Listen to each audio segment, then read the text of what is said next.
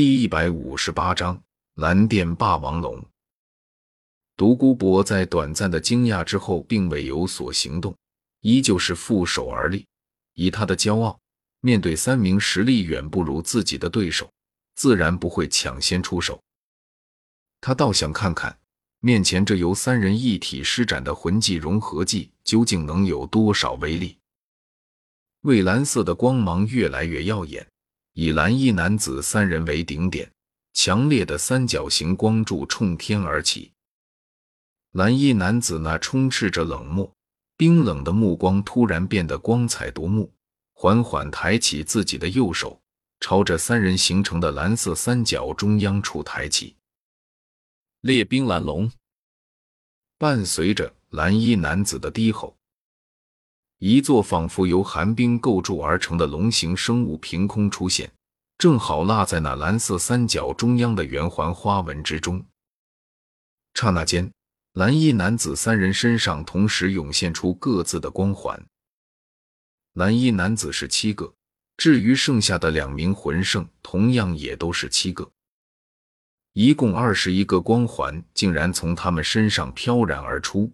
朝着蓝色光环中央的蓝色龙形生物飞去。看到这一幕，独孤博的脸色不禁微变。他能够感受到从那条蓝色的龙形生物身上传来的威胁感，当即他就想打断三人的融合过程。而就在这时，那蓝色三角光柱之中传来的压力陡增，独孤博脸上神色在变。一层强烈的绿光骤然从他身上释放开来，紧接着一圈圈光环从他脚下接踵升起，而他自己的身体却没有出现丝毫变化。黄黄紫紫黑黑黑黑黑，一共九个魂环盘旋而上，刺眼的光芒令整片战场都变得绚丽起来。看到这一幕。蓝衣男子三人的脸色微变。身为当今大陆上最顶尖的绝世强者之一，魂力高达九十级以上的封号斗罗，以独孤博的实力，别说是他们三个魂圣了，就算是三位八十级以上的魂斗罗，也没有信心能够与之对抗。魂圣与封号斗罗虽然只是二阶的称号差距，可实力却是天差地远。等级越高，一级与一级之间的差距也就越大。虽然独孤博身上的后五个魂环都是黑色的，但谁都知道，越靠后的魂环也越接近十万年。对方的最后一个魂环保守，估计也会是七万年以上的魂兽出品。而且从他的身上的气息，能够感觉出他是一位拥有兽武魂的封号斗罗。而此时，对方在释放出自己武魂的时候，身体却没有丝毫变化，更加证明了对方的恐怖。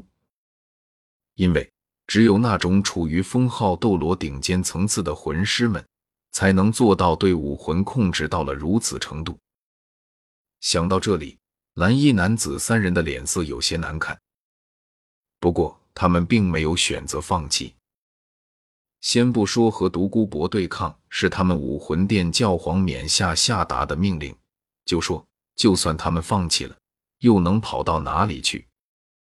就算不死在独孤博的手上，也会被现在正在落日森林某处等待着他们和独孤博的到来的千寻疾等人给清理门户的。身为武魂殿的人，他们宁愿死在独孤博的手上。也不想被自己人给当作叛徒清理掉，更何况未战先怯可不是他们的作风。不和独孤博这位封号斗罗大战一场就灰溜溜的逃走，他们可不甘心。这样想着，三人果断的加快了魂技融合技的发动，然后下一刻，蓝衣男子三人一共二十一个光环同时落在了蓝色龙形生物身上。之前还看上去极为可爱的小蓝龙，仿佛承受着巨大痛苦一般，仰天发出一声强烈的龙吟。紧接着，他那小小的身体在二十一个魂环加载之下，开始了剧烈的膨胀，并随着蓝色三角中释放的光芒徐徐上升。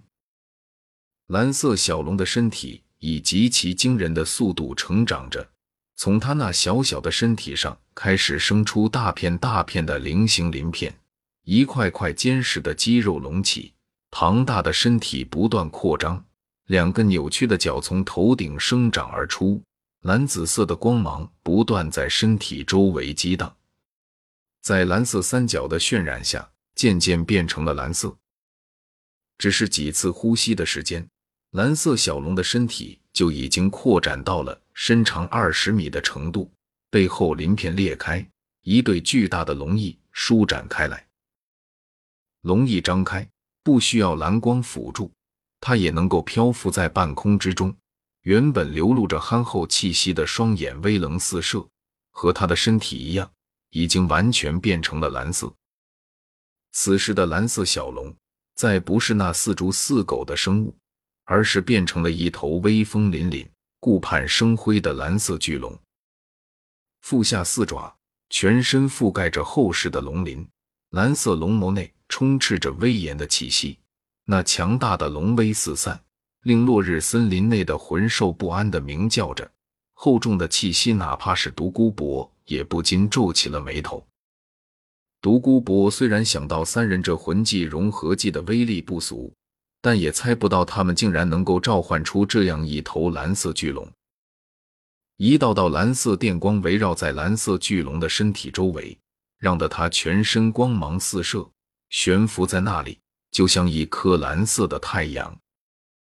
难道这是传说中才存在的龙族——蓝电霸王龙？想到这里，独孤博心中多少有些忐忑。虽然蓝色巨龙是由蓝衣男子三人的魂技融合而成的，但独孤博却知道，龙族中唯有最强大的蓝电霸王龙才会拥有蓝色的身躯。而蓝电霸王龙家族是斗罗大陆七大宗门上三宗之一，是大陆上实力强悍的家族之一，拥有“天下第一兽武魂家族”宗门之称。宗门弟子拥有强大的蓝电霸王龙武魂，凭借龙化强横肉身和雷电掌控，夺得了天下第一兽武魂的名号，甚至就连武魂殿也要让其三分。直系弟子正常的武魂都是蓝电霸王龙，是一种顶级的真龙武魂。